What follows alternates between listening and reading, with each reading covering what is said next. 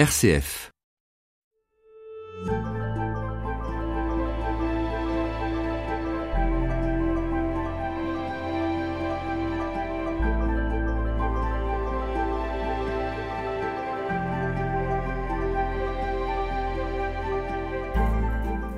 La famille dominicaine a fêté récemment son 800e anniversaire. Elle compte aujourd'hui dans le monde 6000 frères, 2000 moniales, 30 000 sœurs apostoliques, mais aussi 200 000 laïcs qui vivent de la spiritualité de Saint-Dominique.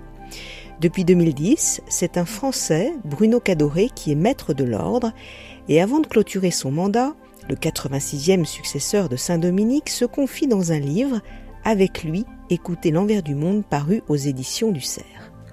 Né en Bourgogne, de père martiniquais, Bruno Cadoré est devenu médecin tout en rentrant dans l'ordre par désir de suivre une famille donnée au monde avec le lien de la fraternité. C'est une famille de la prédication, c'est une famille de la parole, c'est une famille de, de, l'évangélisation. Saint Dominique est quelqu'un qui a, au moment où il a commencé à prêcher en Lauragais, dans le sud de la France, il a été saisi par euh, la conviction que la manière dont Jésus voulait faire entendre la parole de son Père était la seule manière possible. Que pour faire cela, il fallait s'approcher des gens et les rencontrer, euh, comme Jésus lui-même le faisait, et prendre du temps avec eux, et converser avec eux, et dès que l'occasion se présentait, parler de celui qui est cette parole. Être avec les gens. Être avec les gens. Et c'est plus qu'être avec eux, c'est être avec eux en espérant pouvoir être avec eux comme amis, comme frère. Je suis très frappé que euh, on, dit de Saint Dominique que quand il a commencé à prêcher dans le sud de la France, il était sous-prieur d'un cloître de, de chanoines à Osma en Espagne. Et quand il a commencé à prêcher, il a dit maintenant, je voudrais que vous m'appeliez frère Dominique. Comme si euh, le fait de proposer la parole comme un lieu pour demeurer pouvait se faire à la mesure où on se présentait proposant d'être fraternel. Donc la fraternité et prédication vont complètement, ensemble. complètement ensemble. Ça n'est pas dissociable. Non. C'est comme le moyen de la prédication. C'est comme une attestation de la prédication. La parole se fait fraternelle. La parole de Dieu se fait fraternelle. Jésus fait ça. Hein. Va dire à mes frères, va dire à mes frères que je monte vers mon Père qui est votre Père être frère, être frère, c'est plus que, c'est pas l'idée de la fraternité, c'est, être frère, c'est-à-dire engager son humanité dans une relation de distance, euh, parce que le frère est, est, seulement le frère, de découverte, parce que c'est vous qui allez me faire découvrir comment je vais être votre frère. Je peux pas le décider avant qu'on ait commencé. De, de grande proximité et de grande équivalence, parce qu'on ne peut pas être plus frère qu'un autre frère, et dans une proximité et une, une, amitié qui va faire que votre vie humaine va se laisser marquer par ce qui arrive à ses frères. Votre vie humaine va se laisser toucher, émouvoir, blesser, souffrir par ce qui arrive dans la vie de ses frères. Alors, euh, vos frères dominicains, mais aussi vos frères humains Des frères humains, des frères, des, des, des, humains. Et, je pense que c'est une... Ce, ce, ce, mot, cette réalité de, de fraternelle est, est, une réalité très importante pour, le, pour, les, pour l'Église catholique, pour, pour l'Église. Elle, elle est dans cette position où pour proposer la fulgurance de la, de la présence de la parole, elle se propose de devenir euh, sœur, frère de, de celles, celles et ceux qu'elle va rencontrer. Mais alors au cœur de cette fraternité, quel est le rôle du maître de l'ordre? Veiller à, à ce que chacun puisse développer sa propre capacité à être frère. Et quand vous êtes dans un ordre religieux, vous découvrez que chacun a une capacité propre, Personne ne va être frère comme les autres. si on si on va au-delà du formalisme de la de la vie euh, de la vie d'un couvent, de la vie d'un ordre religieux, euh, chacun va manifester sa fraternité d'une manière particulière avec ceux avec qui il vit dans sa communauté, mais aussi à l'extérieur. Et le maître de l'ordre a, au fond la, la, la charge, mais qui est aussi euh, un immense cadeau de pouvoir euh, recueillir toute, cette diversité des, manières d'être frère, des manières de faire la parole de Dieu proche de celles et ceux qui rencontrent, veiller à ce que chacun soit au plus, au plus près et au plus juste de cette capacité-là. Et veiller à ce que, euh, dans cette diversité, chacun soit ouvert pour découvrir que la diversité est possible parce qu'il y a une communion qui précède tout ça. Dans une grande diversité de cultures, dans une grande diversité de générations, de, de positionnements ecclésiaux, de, de, types d'intérêts intellectuels, de, d'intérêt pour le monde, dans toute cette diversité, veiller à ce que jamais aucun ne se sente euh, non reconnu, peu important, quantité sinon négligeable, en tout cas oubliable.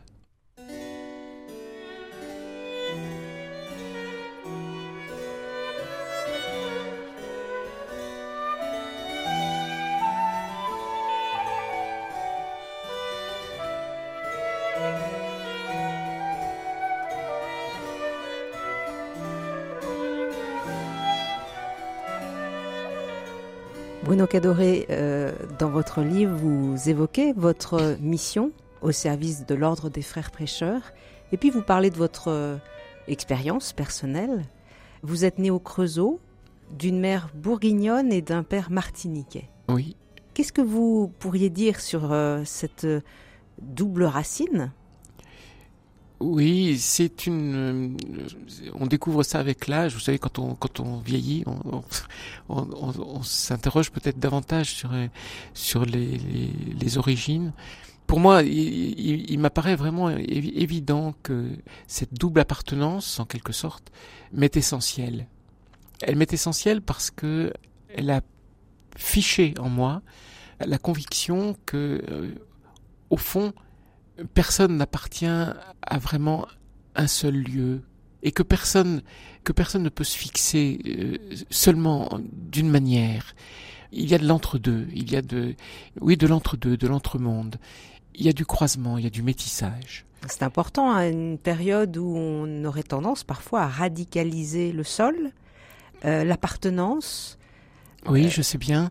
On a tendance à le radicaliser théoriquement, mais j'ai le sentiment que l'expérience humaine de, tout un chacun est plus belle que ça. Elle est, elle est plus complexe. On appartient à plusieurs cultures, on se réfère à plusieurs cultures, on se réfère à plusieurs temps. Alors le fait d'être euh, comme ça, je suis né en Bourgogne et je n'ai pas connu le pays de mon père avant l'âge de 25 ans, 26 ans même. Donc ça, a été pendant toutes ces années une, une sorte de d'imaginaire et Dieu sait qu'on on, peut imaginer beaucoup quand on est quand, quand on est enfant, quand on est jeune, mais avec cette euh, cet imaginaire, euh, savoir que vous êtes ici, mais mais ici ne vous résume pas. Vous pouvez aussi être là-bas. Oui. Et puis vous êtes là-bas, mais vous n'êtes pas là-bas. Et quand vous y êtes, vous, vous n'êtes pas de là-bas. Vous en avez rêvé, vous l'avez imaginé. Quand vous êtes retourné en Martinique Vous vous, y êtes projeté, mais, mais vous, vous, vous n'êtes pas de là. Et le fait de, de découvrir que, au fond, c'est peut-être plus important de savoir que vous êtes précisément celui-là, celui-là même, qui voit qu'il ne peut pas se réduire à un lieu, ceci est plus important que de savoir d'où vous venez. On peut pas réduire quelqu'un à, réduire à son origine. À son origine, à son lieu, à son appartenance. On peut pas réduire quelqu'un, en fait. Comment Dieu euh, s'est-il euh, manifesté à vous, jeune? Vous aviez un terreau euh, chrétien là qui, qui, a permis cela Oui, je, ma famille, est, ma famille est catholique, donc je suis né dans cette dans cette culture-là et dans la pratique, dans cette pratique euh, de l'Église. C'était une famille pratiquante? Oui, plus ou moins selon les membres. Ma famille est comme toutes les familles euh, catholiques, de, de, en tout cas celles que je connais. C'est-à-dire il y a pratiquantes et il y a des pratiquants et des non pratiquants. Mais la, la référence à l'Église était, était évidente, était prégnante dans, dans, dans, dans ces premières années. Et ça vous donnait envie de vous y impliquer? Ça, ça a fait naître en moi la conviction que que Dieu que Dieu était. Et cette conviction que j'étais animé d'un désir d'avoir euh, d'avoir une relation avec lui de comprendre qui il était ce qu'il disait euh, d'être en familiarité avec lui j'avais l'impression j'ai j'ai vécu j'ai le sentiment très très tôt une sorte de sentiment de, de proximité. Avec l'idée d'une relation, que on s'adressait à quelqu'un. Oui, c'était pas une déité. Non, non, euh, c'est quelqu'un, c'est quelqu'un. Et puis, euh, dans, au, début du, du livre, j'évoque ça parce que ça m'a beaucoup frappé. Il y a des, paroles de témoins de l'Évangile qui, vous, marquent. Et j'en évoque quelques-unes. Euh, des hommes, des femmes, un, prêtre qui avait une manière de parler de Jésus qui faisait que ce Jésus, on avait envie d'être son ami. Tout simplement, il, avait une, manière de regarder les autres, de regarder les pauvres, de regarder le monde, qui vous plaisait au point que vous aviez envie d'être son ami. Dans le livre, euh, Bruno Cadoré, vous, vous racontez aussi que, enfant, vous allez être concerné, touché par la question du pourquoi. Pourquoi le mal? Pourquoi la mort? Notamment à travers euh, le décès accidentel de collégiens ou de lycéens peut-être qui étaient avec vous. Oui, de euh, deux amis, oui. Qui, qui... C'est toujours difficile pour des pour des jeunes adolescents de de, de voir la mort euh, faire, éruption comme ça dans, dans dans une vie qui n'est pas faite qui n'est pas faite pour ça. Et justement, euh, à ces deux à ces deux occasions, le prêtre dont je parlais, en tout cas dans mon souvenir, parce qu'on reconstruit toujours ces souvenirs, mais dans mon souvenir, ce prêtre n'a pas essayé de mettre des mots qui expliquaient. Il, a, il, a été là, il a écouté nos silences, il a probablement, là je ne pourrais pas le dire, mais il a probablement lu la parole de Dieu, mais il a surtout été là, manifestant que quand, quand une, une épreuve fait irruption, euh, ce qui est peut probablement le plus important, c'est d'aider l'autre à ne pas devoir tenir tout seul. Et donc il a tenu avec nous. Sans vouloir colmater avec des paroles toutes sans, faites sans, sans, sans, expliquer, sans, sans, sans dire quelque chose sur maintenant qu'est-ce que c'était mieux. Non, non. En étant, en étant troublé comme on pouvait l'être, en étant triste et, et, et malheureux comme on pouvait l'être, au fond, il a fait ce que, Jésus fait devant le tombeau de Lazare. Il a pleuré avec nous. Et c'est ce qu'on peut faire de mieux. De pleurer en tenant. En tenant que, que, que lui, euh, Jésus, est là, se tient avec nous. Et, que ça donne, ça donne la force de, de, de passer l'épreuve. Ça donne, euh, ça donne pas le, ça, ne donne pas le goût de s'enfuir de, de. Ça donne la force de passer.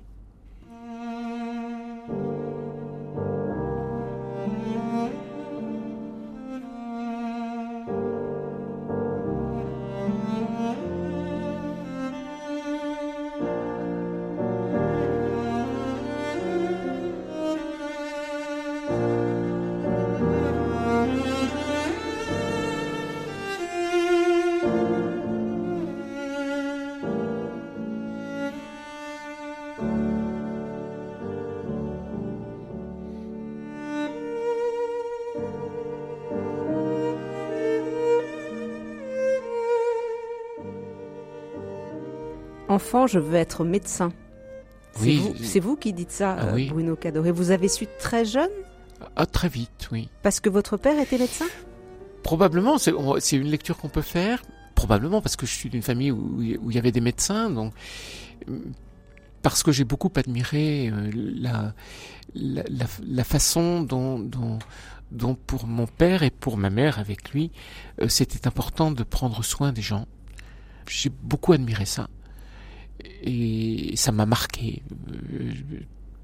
C'est oui, ça ça m'a touché, ça m'a ému. Et oui, très vite, j'ai imaginé que je pouvais devenir médecin. Vous vous êtes engagé dans et j'ai adoré faire ça. Dans les études de médecine? Oui, j'ai adoré ces études-là et et j'ai adoré soigner, apprendre à soigner. Notamment avec les enfants, puisque euh, vous faites votre internat à Strasbourg en pédiatrie. Oui, je, je, je, souhaitais devenir pédiatre, donc euh, étant interne, je, je, m'étais lancé dans cette euh, dans cette voie-là. Et vous dites que ça vous a énormément touché également. Oui, parce que le, pardonnez-moi, c'est sans doute très banal, mais les malades vous apprennent à devenir médecin et vous, vous, savez pas bien comment, mais et alors les petits malades, les, les, les enfants malades vous apprennent, vous apprennent peut-être encore plus parce que euh, on peut pas raconter beaucoup de beaucoup de fariboles à des enfants malades. Euh, c'est un enfant, euh, un enfant débusque les, tentatives de fuite des adultes et il trouve toujours comment faire pour pour vous ramener à, à plus de vérité. Voilà, donc c'est ce que je voulais faire. Je voulais être pédiatre, oui.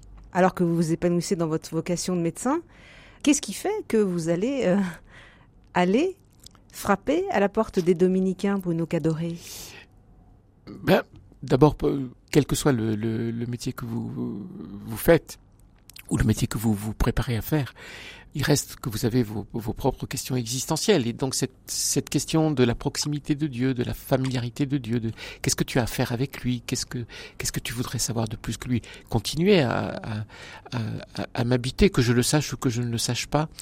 Euh, mais c'était c'était c'était important j'aimais la prière, j'aimais la, la, contemplation. J'étais pas, j'étais pas particulièrement engagé dans l'Église, dans un mouvement de d'aumônerie, de, de, choses comme ça.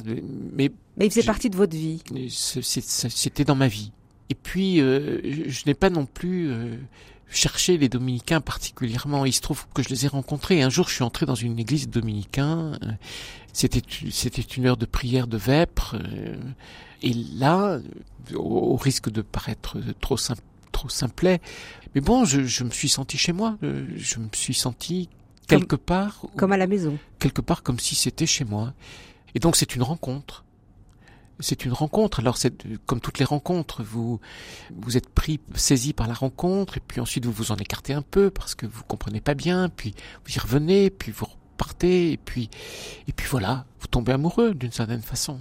Ben justement, vous, vous aviez songé à créer une famille, à fonder une famille ou pas? Parce que c'est un choix quand même euh, de, renoncement à toute cette partie-là. Comme tout adolescent, j'ai sans doute pensé à fonder une famille. Euh, c'est plus que sans doute. J'ai pensé avec, oui, mais le renoncement, c'est quelque chose que j'ai découvert après. Vous voyez, quand on souvent on dit ça, euh, ah il entre dans la vie religieuse, alors il renonce, il est, quel courage, il renonce. Je dirais pas du tout. C'est après que vous découvrez euh, que vous avez renoncé. C'est parce que vous étiez dans l'élan amoureux alors. Euh, ben oui, parce que vous pouvez pas tout faire en même temps. Si vous vous vous rencontrez un lieu où vous vous sentez vous vous sentez bien chez vous, vous sentez qu'il y a quelque chose de vous qui qui qui est ajusté. Alors vous vous y lancez. Alors après ça, vous découvrez ce que vous avez fait. Par exemple, je, crois ne m'être pas vraiment posé la question avant d'entrer dans l'ordre sur le fait que j'allais pas être médecin, que je n'allais pas achever mon internat, que je n'allais pas euh, réaliser la carrière dont, dont j'avais rêvé pendant des années quand même. Ça ne faisait pas partie de l'équation. Après, vous découvrez que, ah ben tiens, ce que tu pensais avoir quitté, en fait, ça te revient. Ce que tu pensais euh, pouvoir laisser facilement, mais tu en as la nostalgie. Et c'est là que ça devient vrai. C'est dans l'après-coup et c'est là que le choix véritable, durable, se pose? C'est là que euh, le, c'est un choix, mais c'est le choix de vous. C'est de vous qu'il est question. Oui, c'est pas c'est pas simplement euh, bon je me trouve devant euh, une carrière médicale ou euh, entrer dans la vie religieuse alors je vais abandonner la carrière médicale pour pouvoir entrer dans la vie religieuse. Non, c'est je, je rencontre je rencontre la possibilité de la vie religieuse, la possibilité de vivre avec celui dont depuis des années tu te dis qu'il fait partie de ta vie et tu t'y trouves chez toi. Plus tu, tu, y vas. Puis après, ah oui, mais tu te rappelles que tu voulais être médecin. Ah tiens, oui, c'est vrai.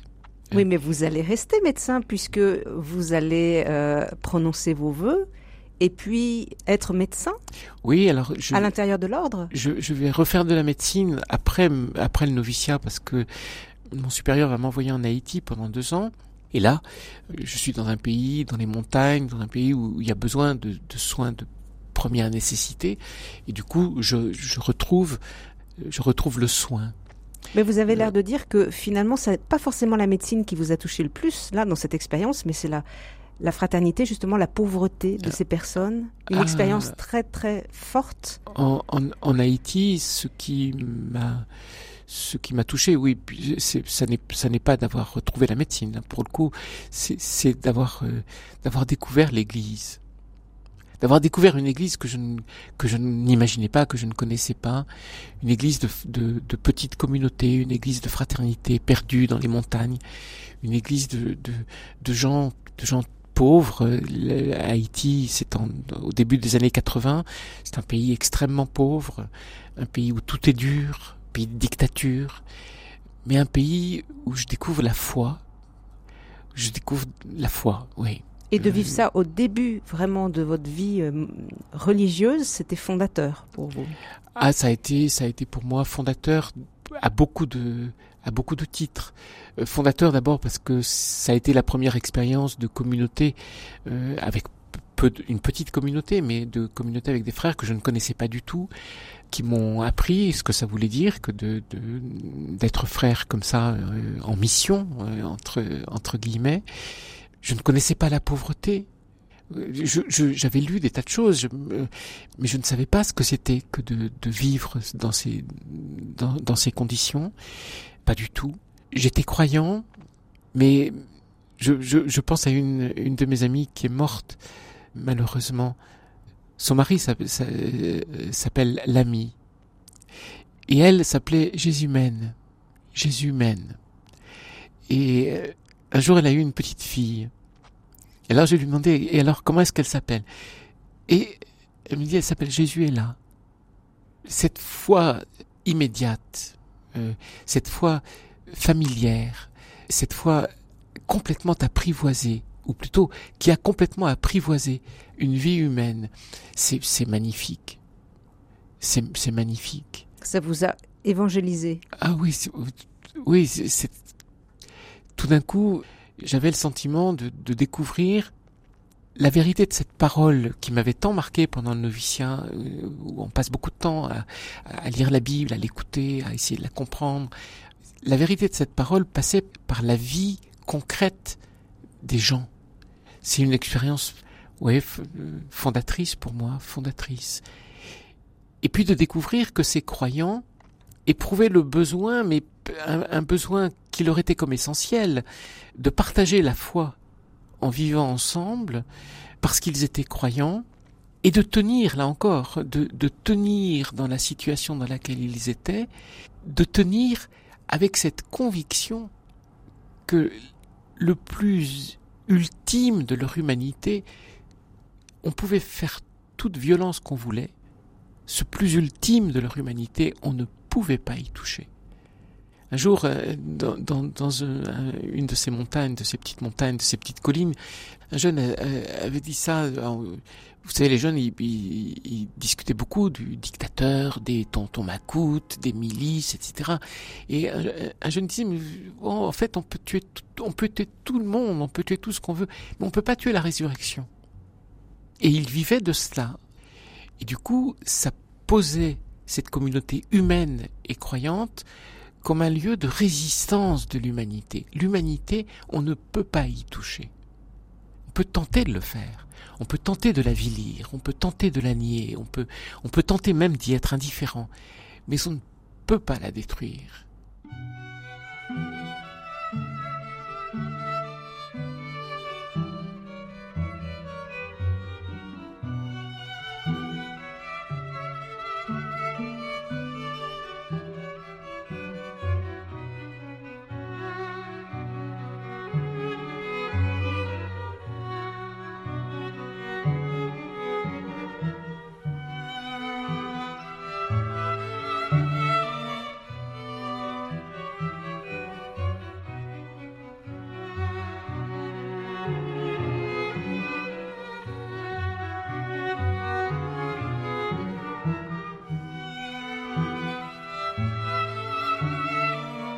Grand témoin.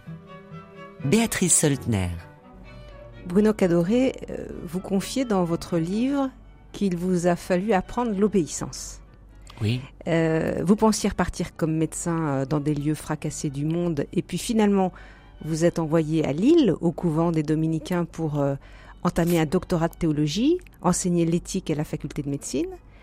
Obéir, pour vous, ce mot, il rebutait le, le jeune dominicain que vous étiez? Vous savez, quand on, quand on entre dans les vies religieuses, on a, on a, on a, on a besoin, je pense, on, on a besoin d'idéaux. Donc, le, alors dans l'ordre, on, fait un seul vœu. On fait vœu d'obéissance euh, au maître de l'ordre. Voilà, d'obéissance au sens où c'est un vœu d'obéissance apostolique. On fait, on fait vœu d'entrer dans ce mouvement de l'évangélisation. C'est un euh, mouvement. Ah, pour moi, c'est cet ordre-là. On, on, entre dans le mouvement de l'évangélisation. Le mouvement de l'évangélisation, c'est le mouvement des disciples qui, les uns ont été appelés par Jésus, les autres sont venus par amitié, les autres sont venus par curiosité, les autres sont venus parce qu'ils avaient été guéris par Jésus, puis ils sont restés. Et tout ce petit monde marche avec Jésus de, de village en, en, en village pour annoncer que le royaume de Dieu est proche, est en train de venir, est tout proche, s'approche. Bien, c'est un mouvement. Et l'obéissance, le vœu d'obéissance est un vœu d'obéissance apostolique, en ce sens que il consiste à dire euh, au maître de l'ordre et à ceux qui le représentent, eh bien, euh, ce que tu me demanderas de faire, je le reçois comme pouvant m'ordonner à ce mouvement. Et donc, je suis normalement dans une docilité. Voilà. Et donc, j'essaie je, je, de faire cela. Alors, après coup, vous découvrez que, euh, vu sous cet euh, angle-là, c'est magnifique, c'est très enthousiasmant, et vous dites, je le referai 100 euh, fois pour une.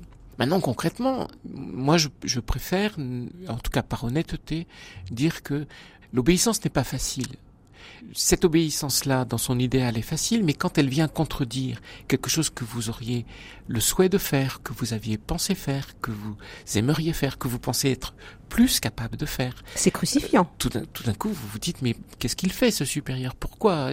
Pour, Il comprend rien, et, il me prend à l'envers. Enfin, bien. Aujourd'hui, je, je, dirais toutes ces, tous ces moments où l'obéissance est concret, c'est quelque chose de concret. Tous ces moments qui m'ont été difficiles m'ont appris, je crois, que l'enjeu de l'obéissance, c'est de confier à quelqu'un d'autre que moi ma vocation.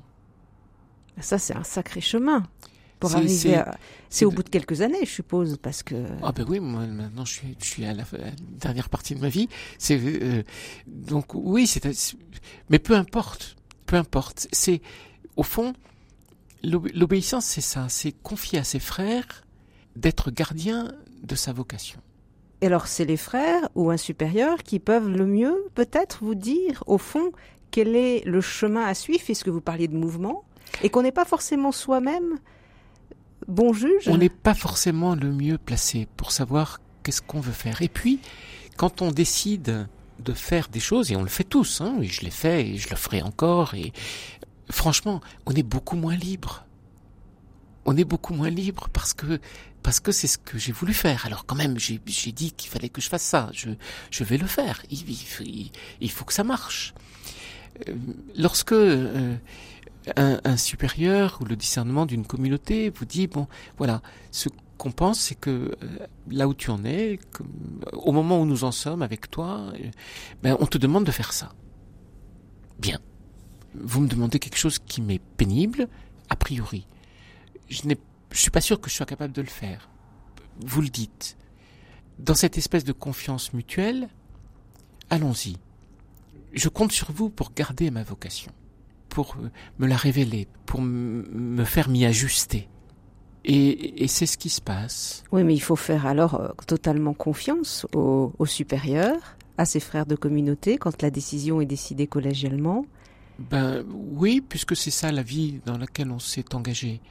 Alors, euh, ben vous le faites. Vous le faites quelquefois avec des pieds de plomb, vous le faites quelquefois en râlant. Vous avez râlé, Euh, hein, oui, bien Bruno sûr, Cadoré. j'ai- râlé beaucoup. Parce Euh, qu'on vous a changé de place. Beaucoup parce que parce que enfin franchement pendant des années moi je voulais repartir en Haïti alors aujourd'hui ça peut paraître complètement romantique ou même un peu infantile de vouloir repartir dans des lieux où on a été tellement tellement heureux mais c'était ça que je voulais et j'avais le, le sentiment que c'était dans ce type de contexte que euh, j'avais découvert tellement de choses de l'évangile que je serais le plus à même d'y être fidèle et de et, de donner mon, mon de donner mon écho.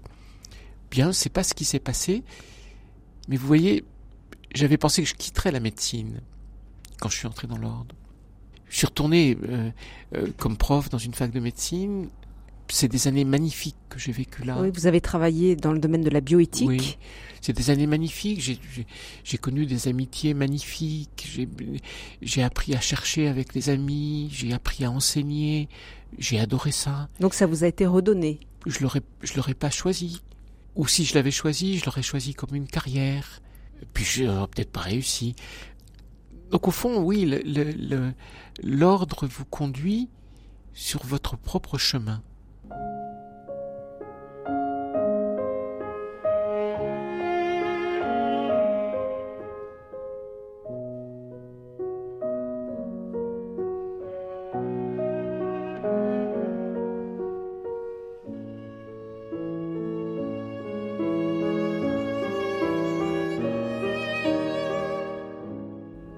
Bruno Cadoré, je rappelle que vous êtes maître de l'ordre des frères euh, dominicains. Vous êtes euh, supérieur donc de l'ensemble de, de toute cette famille euh, dominicaine. Qu'est-ce que qu'est-ce qu'être supérieur pour vous? Comment s'exerce l'autorité en Église? Parce que c'est un sujet aujourd'hui hein, qui dépasse euh, les frères prêcheurs. Oui. Ça veut dire quoi être supérieur, avoir autorité? Alors pour ce qui est de la, pour ce qui est de l'ordre, euh, le, le supérieur, supérieur que je, que je suis, par exemple, est lui-même est, lui-même soumis à une autorité. C'est-à-dire qu'il est élu par un chapitre. Il y a un chapitre euh, tous les trois ans de représentants de l'ensemble de, de, l'ensemble de l'ordre dans le monde. Euh, Et ce chapitre dit un certain nombre d'orientations, de directions dans lesquelles aujourd'hui, tel que nous sommes capables de le voir, la, la, la tâche de la prédication, la tâche de l'évangélisation devrait se dérouler de, telle et telle manière. Donc vous n'êtes pas tout seul à décider. Ceci est ce à quoi le maître de l'ordre doit se plier. C'est cela qu'il doit servir. hein. Et donc, le maître de l'ordre a la charge de, de promouvoir l'unité et de veiller à l'unité entre, la, entre tous ses frères, comme je le disais tout à l'heure, au nom de ce bien commun qui a été déterminé par tous, par le chapitre de tous. hein. Euh, tous ne sont pas présents, mais où des représentants de tous sont présents. Et ceci est très important, puisque la réponse à, à votre question, ce serait de dire, exercer l'autorité dans l'ordre, c'est être celui qui est gardien de, est, est gardien de l'unité et garant que chacun trouvera sa place et déploiera sa propre vocation C'est dans ce sa que vous- diversité. C'est ce que vous disiez au début de cet Oui. Et que tous se mettront à l'uni- à l'unisson, en harmonie avec les orientations du bien commun, déterminées par tous. Autrement dit, que ce- ces orientations données par un chapitre, général ou provincial ou capitulaire euh, de communauté, ces orientations sont le tiers extérieur auquel nous allons nous référer ensemble pour savoir comment nous allons avancer ensemble. Et vous êtes au service de cette Voilà. unité. Et c'est cette dynamique-là que euh, le, le supérieur doit, doit, doit promouvoir et, et doit garantir. Dans des contextes très différents, parce que vous racontez dans votre livre les cinq continents, des, Oui, des, des- des frères prêcheurs, il y en a partout. Hein. oui. Alors vous êtes vous, êtes dans des cultures différentes et dans des cultures euh, d'ailleurs où la où la culture de l'autorité est, est différente. hein. Euh, il y a des cultures par exemple où euh, l'ancien a toujours raison. Chez nous, c'est c'est pas comme ça. C'est le cas en Afrique, par exemple? Bah, c'est le cas en Afrique, c'est le cas euh, dans- au Vietnam. Il y, a des- il y a beaucoup de cultures au fond où l'ancien a toujours raison. dans l'ordre, il n'y a personne qui a raison. Il n'y a personne qui a raison puisqu'on doit tous se référer ensemble à un même, à un même bien commun.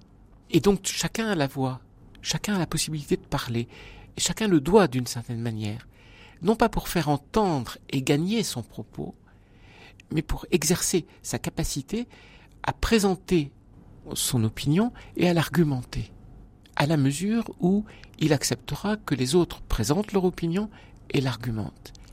C'est une culture, euh, une manière de faire que euh, vous pouvez proposer à la société, mais aussi à l'Église? Bien oui, en, la vivant, nous essayons de la proposer. C'est exigeant. Ça ne marche pas toujours d'ailleurs. Hein. Vous savez, euh, avec le temps, on, perd, on, perd un peu d'idéalisme, ou plutôt on, on gagne en profondeur d'idéalisme par le réalisme. Il faut être réaliste. Alors c'est quelquefois difficile, c'est quelquefois raté. Mais ça vaut toujours la peine de penser que on sera plus intelligent quand on sera capable de penser ensemble. C'est difficile. Ça ne marche pas toujours et quelquefois c'est pas efficace. Parce que euh, si on veut euh, rechercher ensemble davantage d'unité, davantage d'unanimité, ça va prendre un temps fou. Mais vous avez le temps, le temps de Dieu? Ben on a le temps de Dieu et puis il y a probablement peu de choses qui sont vraiment très urgentes.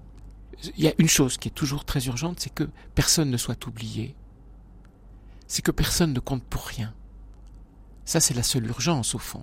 Que personne ne compte pour rien. Et que personne ne croit qu'il compte pour rien. Euh, ça, c'est urgent. Alors si à un moment donné vous vous trouvez devant devant cela, il faut il, faut trouver euh, comment agir au, plus vite.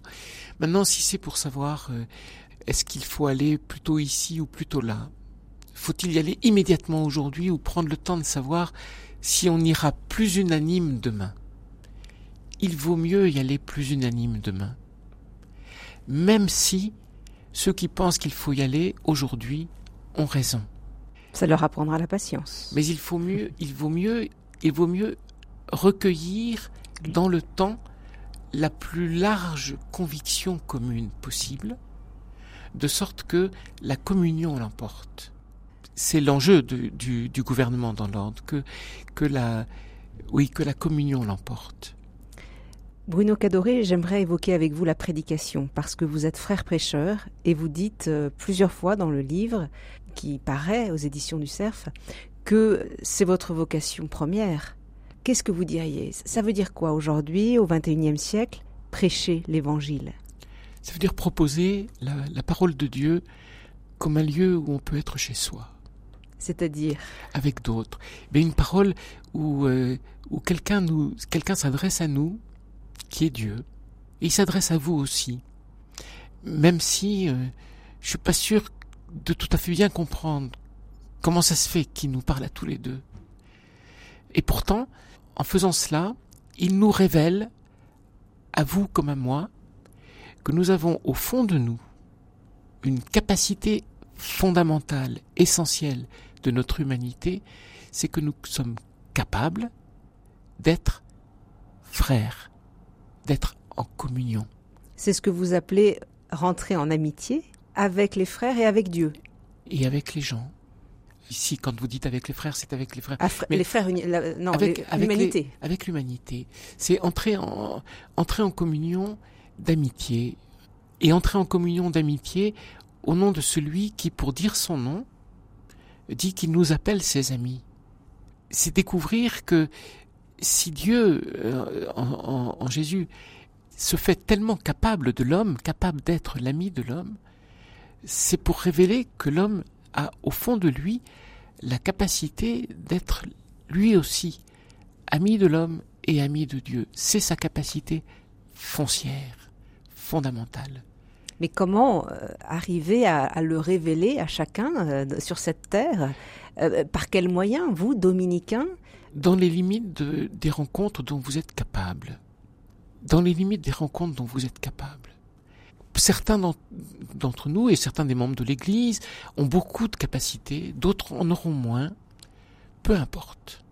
Peu importe. La capacité que nous avons, que chacun de nous a, qu'il la déploie Que ce soit une petite ou une grande capacité. Peu importe, c'est la, c'est la même chose. Que ça transfigurera le monde, j'en suis sûr. Et c'est comme la vague, vous savez, il, il suffit d'une goutte pour que la vague retombe sur la, sur la berge. Elle monte, elle monte, et puis à un moment donné, on ne sait pas tellement bien quelle est la goutte qui fait renverser la vague. Mais à un moment donné, il y en a une qui passe de l'autre côté et, et la vague s'aplatit. Voilà, peu importe. C'est l'effet aussi du battement du papillon, dont on dit qu'il Oui. peut changer la face du monde. Oui, peu importe. Alors, il y a quand même une condition, c'est que pour euh, rencontrer l'autre, ben, il faut se sortir de chez soi. Benoît XVI disait ça, le pape émérite Benoît XVI disait euh, la spiritualité de l'évangélisation, c'est c'est l'expropriation de soi-même, se sortir de chez soi. Mais ça, dire ça à, nos contemporains qui euh, aiment justement leur chez eux, en tout cas en Occident, c'est vrai qu'il y a une culture, euh, on voit bien euh, sur le plan social euh, l'espace privé privilégié, on est chez Oui. soi, entre soi. Oui. Alors, c'est vrai, vous avez, vous avez raison, et c'est difficile à dire, mais le, le, le successeur de Benoît XVI, le pape François, dit la même chose. C'est quelque chose qui est banal. Ils le disent parce que Jésus le disait.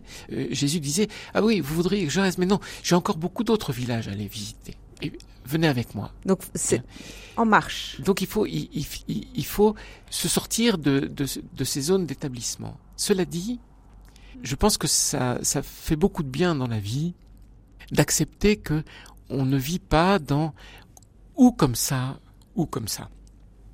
Oui, chacun de nous a besoin aussi de se sentir chez lui. Je vous disais tout à l'heure, qu'est-ce qui m'a frappé le plus en entrant dans l'ordre, c'est qu'à un moment donné, je me suis senti chez moi. Et chacun de nous a besoin de se sentir chez lui. C'est ni bien ni mal. C'est comme ça que nous sommes.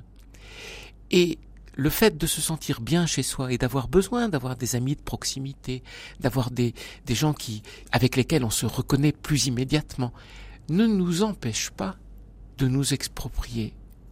Peut-être même au contraire.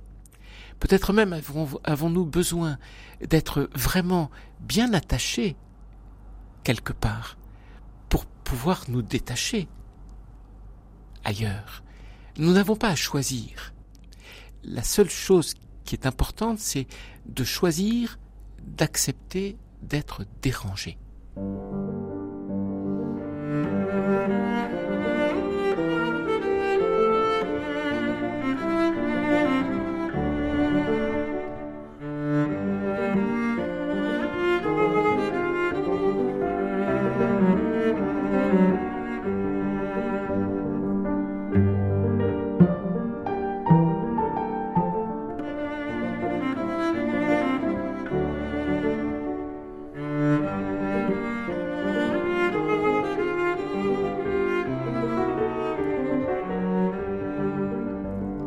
Bruno Cadoré, justement, vous parliez de dérangement.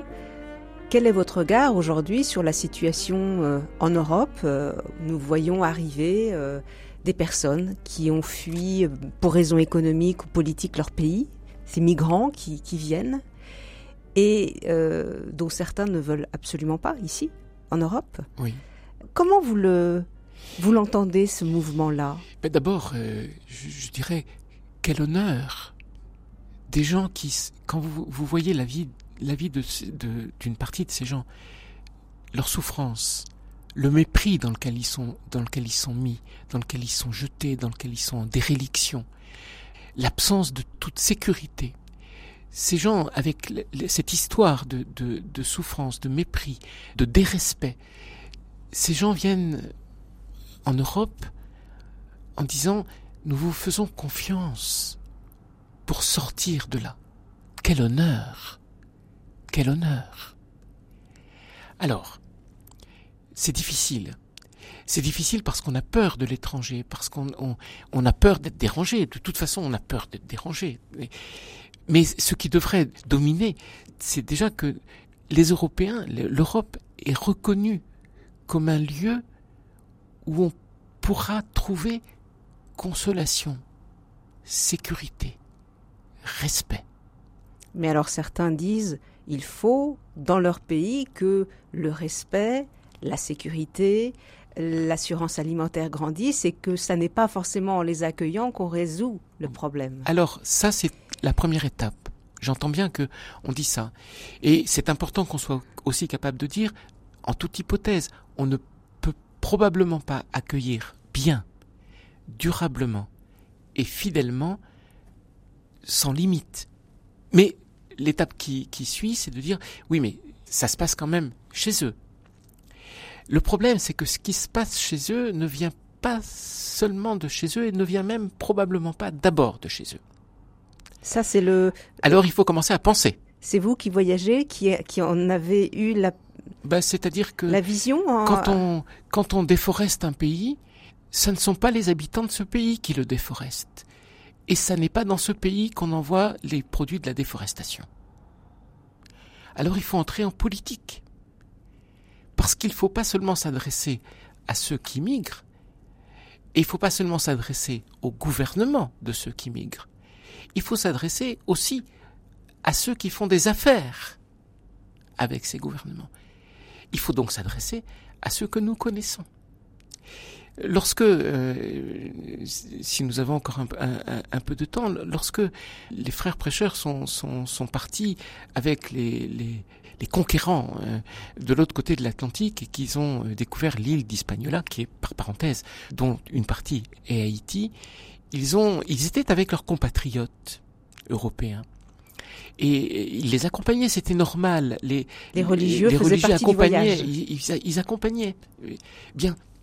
Ils étaient avec leurs compatriotes et tout d'un coup ils voient leurs compatriotes se comporter d'une manière in- inacceptable avec les populations indiennes. Évidemment, ils sont émus par les populations indiennes et un jour ils essaieront d'entrer en lien avec ces, avec ces Indiens et de leur parler de l'évangile et de leur transmettre l'évangile et ils le feront. Mais en tout premier lieu, les toutes premières prédications sont des prédications qui s'adressent à leurs compatriotes Qu'est-ce que tu fais de ton en leur frère disant, mais dis donc, est-ce que tu es pas un homme comme eux? Est-ce qu'ils sont pas un homme comme toi? Est-ce qu'on n'est pas tous des hommes tous ensemble? Et ce que tu fais là met en danger ton propre salut. Autrement dit, la question aujourd'hui de, de l'analyse des raisons de ces migrations et donc de tant de tant de souffrances d'hommes, de femmes et d'enfants, de jeunes et d'enfants, l'analyse des raisons est importante pour savoir à qui il faut parler. Et vous dites justement que euh, l'indifférence croissante devant les injustices vous vous révolte. Oui, parce que c'est comme si, c'est comme si on disait, on ne peut pas se permettre de penser jusqu'au bout ce dont on a quand même vraiment l'intuition. Ouais, à savoir que les grandes puissances font des affaires avec les plus pauvres et qu'elles en Et héritent. Et qu'il faut donc redonner la possibilité à ces pays dont tant et tant de gens sont contraints de se, de, de s'expatrier, il faut redonner la possibilité à ces pays de se gouverner au bénéfice du bien commun des habitants de ces pays. Et ça, j'ai l'impression que c'est possible à condition que on se fasse suffisamment confiance, je veux dire au niveau international, qu'on se fasse suffisamment confiance pour, pour être capable ensemble d'avancer vers un peu plus de vérité quant à ce qu'est le droit de chacun d'être humain et le droit de chaque peuple d'être un peuple.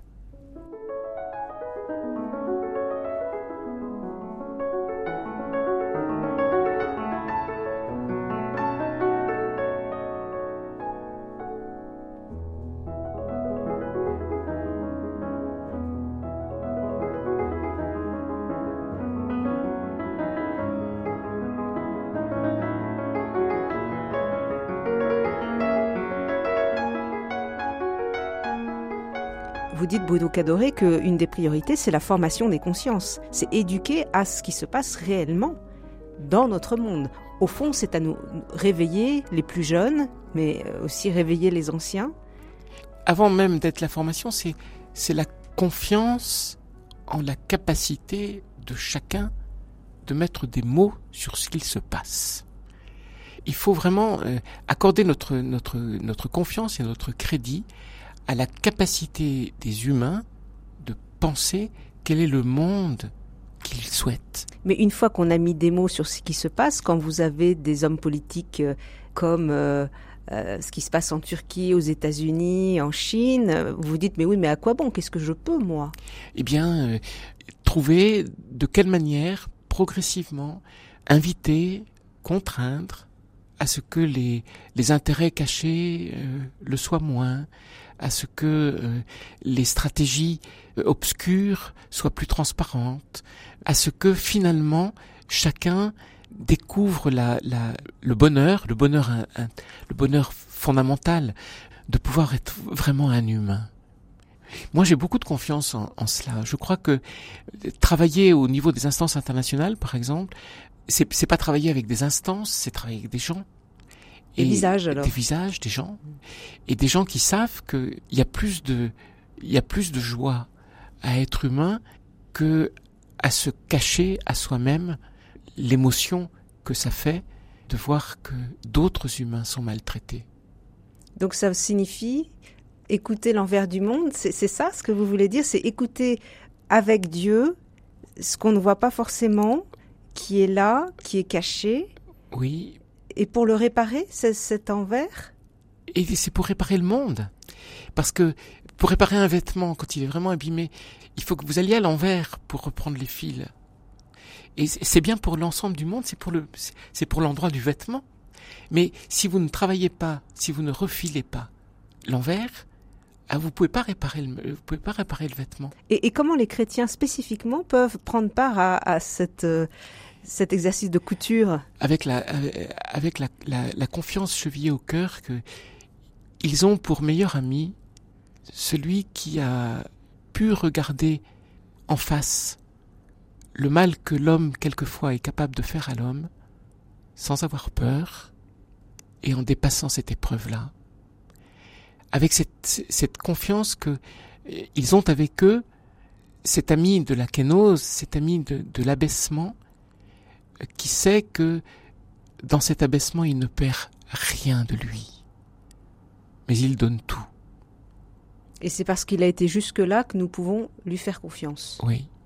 C'est parce qu'il a été jusque-là que nous savons que la vie qu'il nous donne est de cette teneur-là, à cette force-là.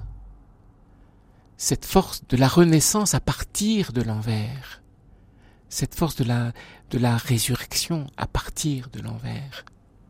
Le mot compassion est aussi très important dans votre livre. Pâtir avec. Au fond, le Christ, vous venez de le dire, a vécu cela. Le Christ a vécu cela, il a, il a voulu le vivre, et du coup, il nous a, il nous a enseigné une réalité de notre chair humaine, au, au- au sens de notre réalité humaine. Il nous a enseigné que cette réalité humaine était la, la médiation par laquelle nous pouvons souffrir le monde, faire que le, le destin, le destin du monde et le destin dans ce monde de tous ceux qui sont soumis à trop de souffrance, que ce destin est le nôtre. Mais souffrir le monde sans tomber dans le gouffre de la désespérance, c'est tout l'enjeu. Et c'est une crête. C'est une ligne de crête. C'est une, c'est une crête, et puis quelquefois on tombe, on, on, on désespère, on doute, on a peur, on ne sait plus, on est maladroit pour le dire. Mais il y a quelqu'un avec nous. Et c'est lui qui nous y conduit, c'est lui qui nous y tient, c'est lui qui nous y tient parce qu'il se tient là. Alors, c'est pour ça que je, disais, il est le seul qui a pu regarder en face. On n'est pas, nous ne sommes, en tout cas, je ne suis pas capable, moi, de regarder en face l'absurde du mal. Lui le peut, sans s'y perdre. Nous les humains, ça n'est pas sûr. Mais lui le peut sans s'y perdre. Et nous pouvons nous appuyer euh, là-dessus. Et nous pouvons nous appuyer, nous pouvons nous appuyer sur lui. Lui qui, quand il passe devant ce, ce champ où il y a de l'ivraie et du bon grain, quand le maître passe et, et que euh, les, les amis du maître lui disent mais est-ce que tu veux qu'on aille enlever l'ivraie? Il répond non, laissez, je le ferai moi-même. Parce que si vous vous y mettez, c'est pas sûr que vous saurez faire. Mais vous pouvez être sûr que je le ferai. Donc l'ivraie ne va pas l'emporter. On va finir avec cette parole d'espérance. Merci à vous, euh, frère remercie. Bruno Cadoré. Je rappelle le titre du livre qui paraît au CERF, Avec lui, écouter l'envers du monde. Un grand merci à Pierre Samanos à la technique.